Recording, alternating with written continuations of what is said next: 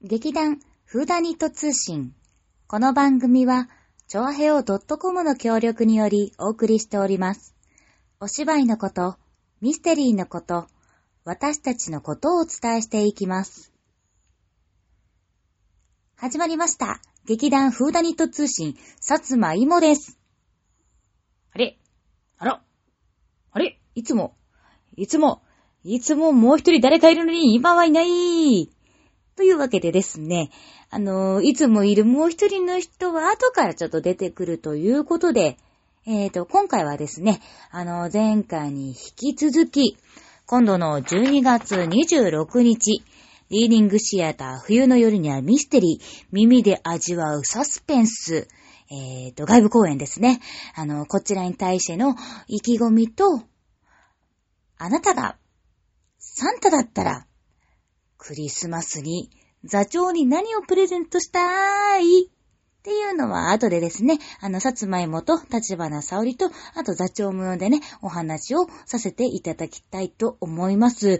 で、それでですね、えっ、と、後半にもちゃんとあの、ご紹介があるんですけれども、なんとですね、なんと、なんと、今回の12月26日、めっちゃ噛んだ。12月26日の公演のね、チケットが、完売御礼ですありがとうございますパチパチパチパチパチパチパチパチパチパチ。あー、びっくり。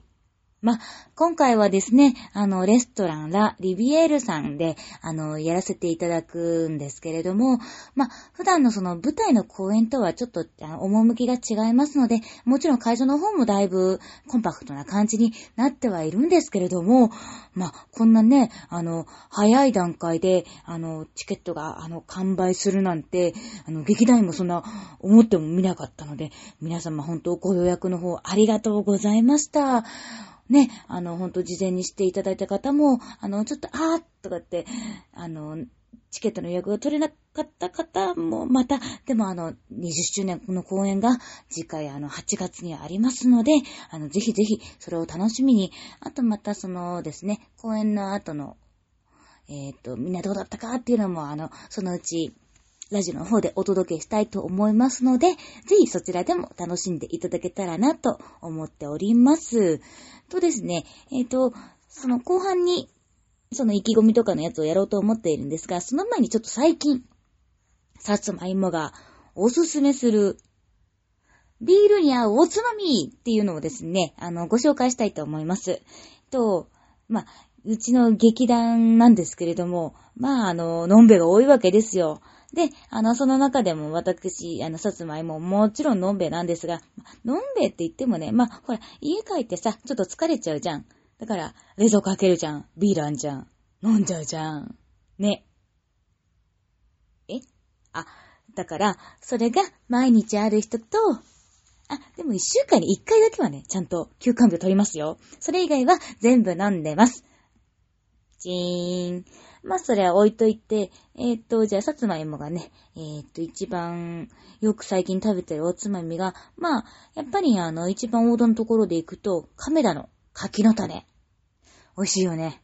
うん、美味しい。で、あの、柿の種ってあれ、柿ピーじゃない？ピーだからピーナッツも入ってるじゃない？うん、でもどちらかというとね、あの、芋はピーナッツそんなに好きじゃないの。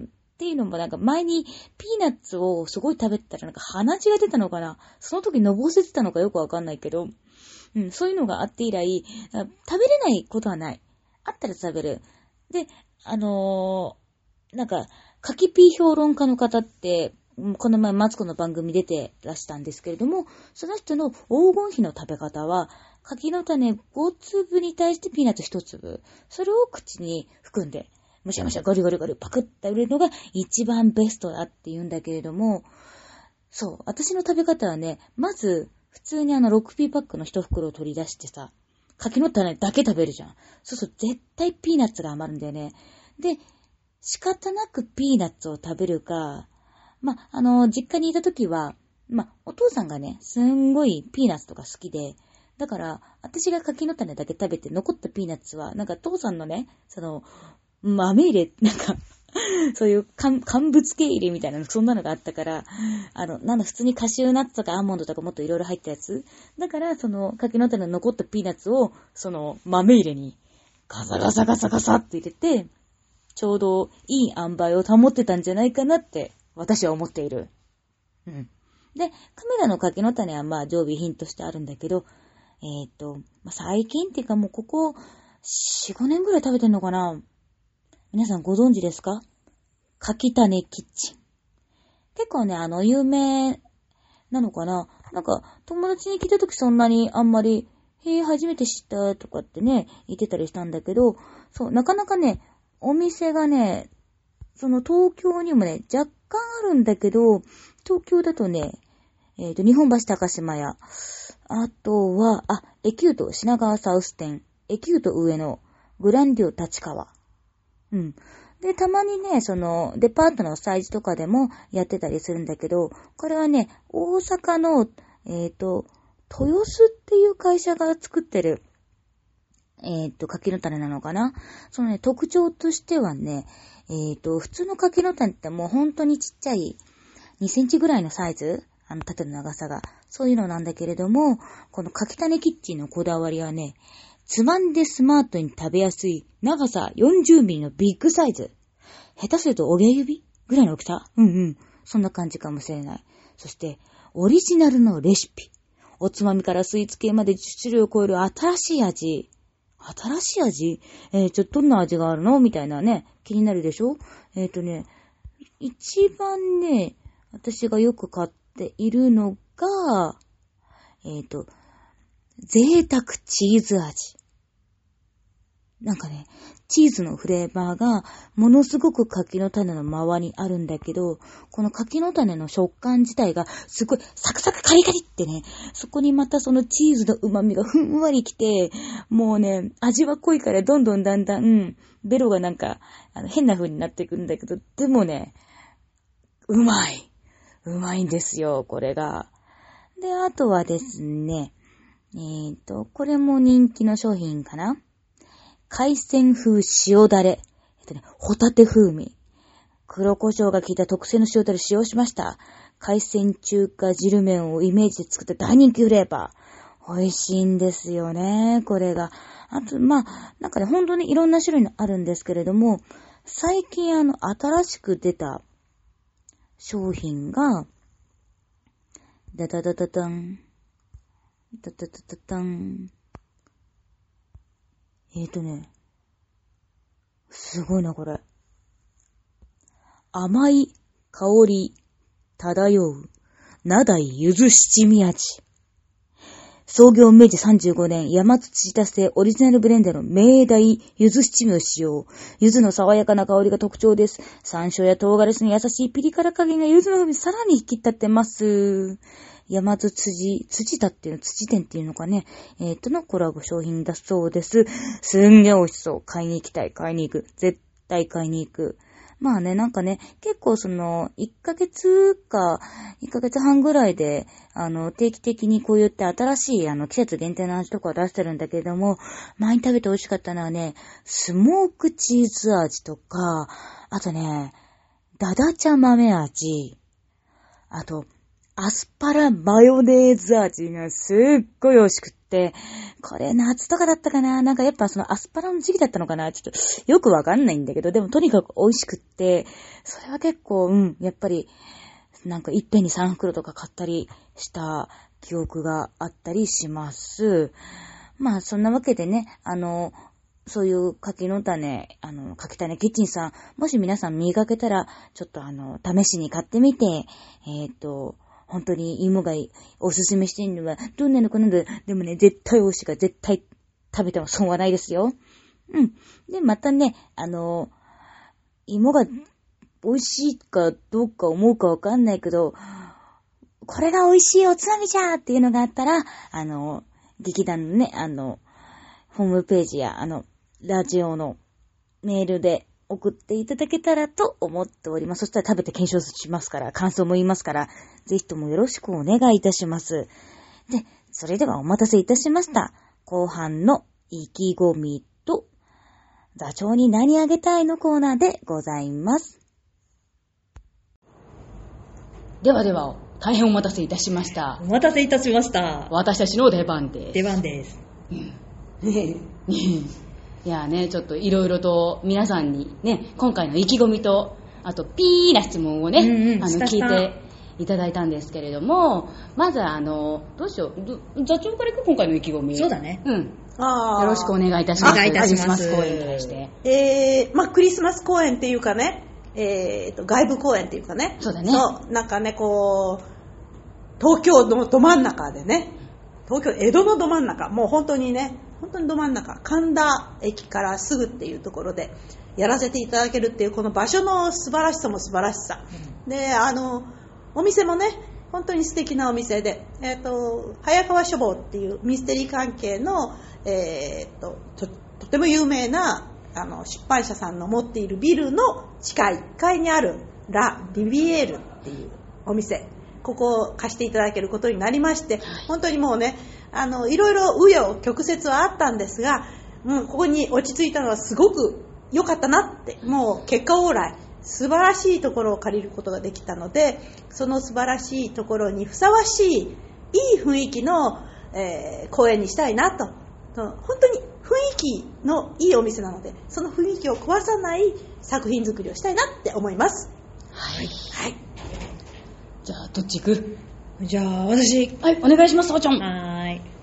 えーと、都心で今回やるので、なんか立地がすごいいいなって思ったのもそうだし、まあ、建物ももちろんいい。いいで、この今回の内容は菜園になるんですよね。でもね。うん、全部ね、うんそう。で実は私は多分どれにもあクリスマスの贈り物のお話には関わってるんだけど、うんうんうん。ビージューさんとソーリーロングナンバーは実は出てないんです。おそうだった出てないんです、うん。あ、そう。そうなの。だから今回初めて、うん。あのでもどっちの作品もめっちゃ好きな内容なので、うんうんうん。もう一応見てたんだけど、うん。私は参加してなかった。うーん、あーそうだったんだ。う。んそうだね。言われてみれば。参加はしてた、あのでもまあ見てたってまあうんいろんな意味で見てるけど、うんそうそうそうそう。そうなんだけど、キャスティングはそこの中には入ってなかったので、うんそうなのだからすごい今回、ん。あの参加して中に入れたから、うん。すごい良かったなって思いのと同時に、